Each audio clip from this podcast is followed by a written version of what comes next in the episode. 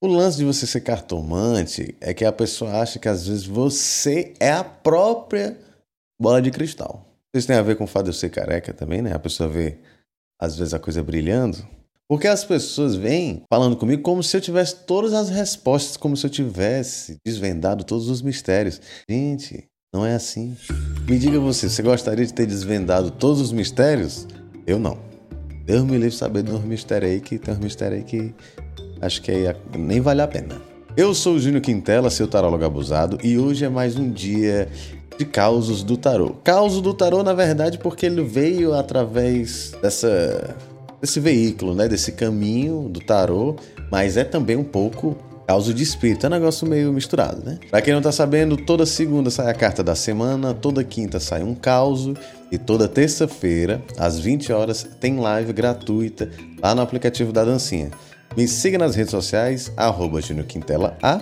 E se você precisar de uma consulta, quiser tirar uma dúvida, não sei o quê, ou você vai na live, ou então você fala comigo pelo direct, pelo WhatsApp, enfim, fica à vontade. Hoje é a história de uma moça chamada Fernanda. Fernanda já tinha se consultado comigo diversas vezes. E aí, num hiato entre uma consulta e outra, ela me perguntou se eu conhecia, se eu sabia o segredo da prosperidade da vida financeira. Aí, aí já foi de lascar aí mesmo. Eu sei que, obviamente, eu respondi: olha, moça, claramente eu não tenho essa resposta, porque se eu soubesse, eu já estava riquíssimo. E aí ela me perguntou se eu poderia indicar alguma coisa para ela com relação à prosperidade financeira. Eu fiquei sem entender, assim, mas, mas como assim? Ela falou, não, é, de repente uma indicação de leitura, alguma coisa do tipo. Eu falei, olha, sinceramente, se você está procurando se aprimorar na forma de interagir com o seu dinheiro, a melhor coisa que você pode fazer é procurar economistas, investidores, a galera que, que saiba lidar com dinheiro, assim. Não é exatamente para um cartomante que você vai perguntar isso. É tipo você me perguntar qual o segredo da saúde do fígado. Que tipo de resposta você espera de um cartomante? E aí eu falei, mas por que você está perguntando isso? Na consulta passada não saiu nenhuma recomendação com relação ao campo financeiro, porque se ela estava me perguntando sobre o campo financeiro, provavelmente ela estava passando por alguma questão nesse sentido. E aí eu fiquei encucado. Pô, ela fez uma consulta com o tarô recentemente e o tarô não apontou nada com relação ao dinheiro. Aí ela me falou. Saiu sim, o jogo falou que eu precisava ser mais organizada, mais pragmática no campo financeiro. Aí eu perguntei, e aí? Tu fez? Tu seguiu o conselho que o tarot te deu? Aí ela disse que não. Aí já fica aquela situação, né? O tarot, eh, ela estava passando por uma questão, ela veio me perguntar, né, me pedir conselhos e tudo mais, sendo que ela já tinha recebido um conselho. Então tinha alguma lacuna aí. Para mim ficou um clima meio misterioso que eu falei: tem um negócio aqui faltando. Talvez ela não esteja me contando tudo que ela queira saber. Não sei, tô, tô, tô, desconfiado aqui com alguma coisa. Continuamos conversando e ela me perguntou. Mas é que eu não entendi muito bem como ser prática e pragmática. Eu não quis deixar ela sem resposta nenhuma e aí pensei a coisa mais simples que eu podia dizer para ajudar ela. Olha, Fernanda, a coisa mais prática, pragmática e simples que você pode fazer, você pegar uma folha de papel, você divide essa folha no meio e aí de um lado você bota o quanto que você ganha de dinheiro, do outro lado você bota o tanto que você gasta. E aí se você estiver precisando de mais dinheiro, ou você gasta menos, ou você ganha mais. Então assim, é uma forma super pragmática, né? Bem quadradinho o negócio ali, praticamente uma fórmula. E aí ela falou, não, eu tava pensando mais no negócio de banho e tal. Aí eu entendi tudo, que nem aquele meme. Agora tudo faz sentido. Ela queria magia, feitiço, mironga, macumba, alguma coisa que pudesse ajudá-la no campo financeiro. E aí a gente chega naquele ponto delicado de sempre, né? Você vai procurar magia para isso, é, é, importante você saber com o que, que você está mexendo, né? Porque você vai de repente pegar uns desenhos na internet, um texto aqui, acolá, fazer uma simpatia. Dependendo do que você for fazer e como você for fazer, pode dar problema. Então é sempre importante você ter um pouco de noção ou então ter alguém de confiança para te orientar nesse sentido.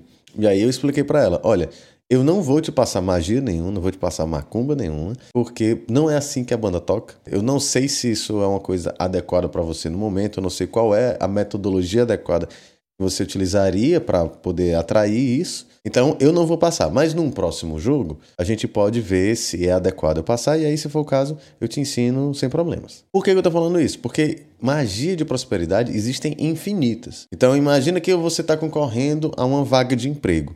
Você pode fazer uma, um ritual mágico, alguma coisa, para você despertar a sua própria sedução, seu magnetismo, a simpatia das outras pessoas. E aí, dessa forma, pode ser que o entrevistador se afeiçoe mais com você. É uma forma de você, entre aspas, ganhar da concorrência. Uma outra possibilidade é você fazer uma magia, que não é o não é o que eu faço, tá, gente? Só para ficar claro aqui, eu não faço isso.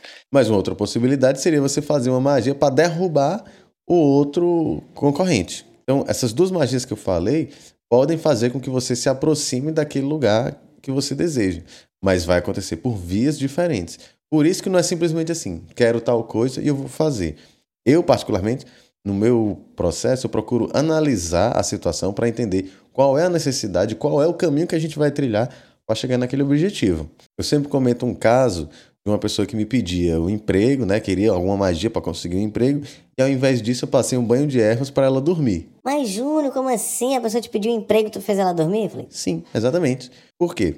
Se ela conseguisse um emprego naquele exato momento, ela ia estar tá tão esgotada por conta da má qualidade de sono que ela provavelmente ia ter um desempenho muito ruim e era capaz de estragar tudo de novo. Então era melhor ela dormir primeiro, se recuperar, recuperar o sono, recuperar a energia, a disposição, para finalmente poder conseguir aquele tal emprego. Inclusive, em alguns casos, você faz a pessoa dormir e só dela repor a energia que estava faltando, ela já tem o necessário para conseguir um emprego e às vezes já consegue rapidinho. Às vezes você nem precisa proporcionar aquilo espiritualmente. Da mesma forma, coisas que envolvem o dinheiro especificamente. Nem sempre é bacana, nem sempre é positivo você fazer alguma coisa para conseguir dinheiro rápido. Porque às vezes o problema está na sua mentalidade, na sua forma de lidar com o dinheiro. Imagina que você é uma pessoa que tem ansiedade e aí para tentar amenizar aquela sensação, você gasta dinheiro. Se eu te der mais dinheiro, eu não vou cuidar da tua ansiedade. Eu só vou te dar mais ferramenta, mais dinheiro para tu gastar. Então aquilo não vai necessariamente resolver o seu problema. Então, num caso como esse que eu citei da ansiedade, é melhor você tratar a ansiedade da pessoa e provavelmente a partir daquilo ela vai conseguir interagir melhor, administrar melhor o dinheiro dela. Então, por isso que eu estou dizendo, existe uma gama de possibilidades muito grande, muito complexa para eu simplesmente dar uma receita de uma magia para qualquer pessoa que me peça. Sem contar que muitas delas você não vai ter o resultado do jeito que você gostaria. Então, assim, mas o que eu falei para ela foi que num próximo jogo a gente veria a possibilidade de fazer uma magia ou não. Então eu perguntei para uma das entidades que trabalha comigo se eu poderia passar essa macumbinha para Fernanda e a entidade autorizou. Que eu já estranhei, porque é uma entidade muito séria, geralmente ela não, não se abre muito para as pessoas, mas autorizou. E aí eu passei tudo bem direitinho, antes, o durante e o depois, todo, todo o processo bem bonitinho para a pessoa fazer. E, e, é isso, né? E aí fica com Deus, espero que você faça, espero que dê certo. Vamos recapitular um negócio. Essa pessoa já tinha feito uma série de consultas, já tinha recebido uma série de conselhos e previsões. Ela optou de alguma forma por não seguir aquilo. E agora ela estava procurando a magia. Eu achei que a magia não ia ser autorizada, foi autorizada. Achei estranho? Achei, mas aceitei. Eis que passou-se um bom tempo, essa pessoa não tinha falado mais comigo, imaginei que a macumba tinha dado certo, né? Quando depois de um tempo fizemos uma nova consulta, eu perguntei se ela tinha feito a macumba da entidade tal, e ela não fez. Olha só, toda uma volta, todo um negócio, toda uma história, para no final das contas ela não fazer a magia. O que é que eu vejo nessa situação?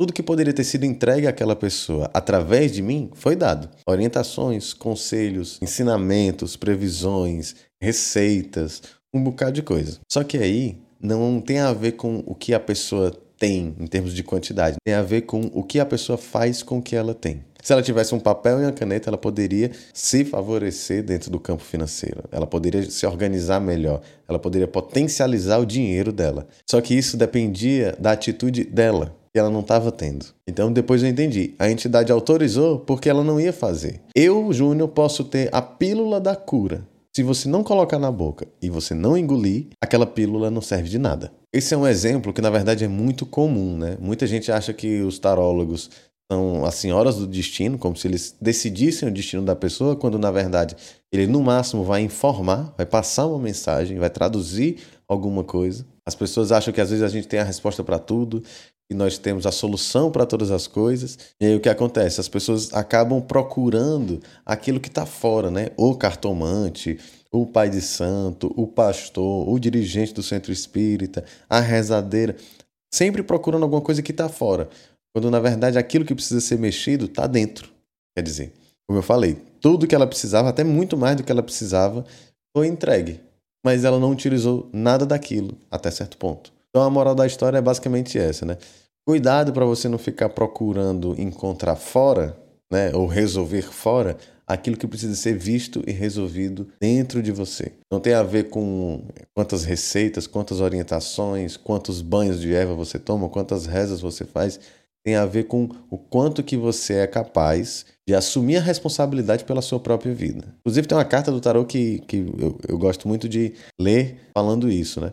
Quanto as rédeas da carruagem estiverem nas mãos de outra pessoa, é essa pessoa que vai decidir para onde a sua vida vai. Então, se você quer decidir como a sua vida vai andar, como a sua carruagem vai andar, é melhor você mesmo assumir essas rédeas. Então não joga para o universo, não joga para o santo, não joga para a entidade, não joga para macumba, Faça você a sua parte. Eu lhe garanto que espiritualmente essa é uma das melhores coisas que você pode fazer. Assumir a responsabilidade, assumir os seus BOs e é isso, né?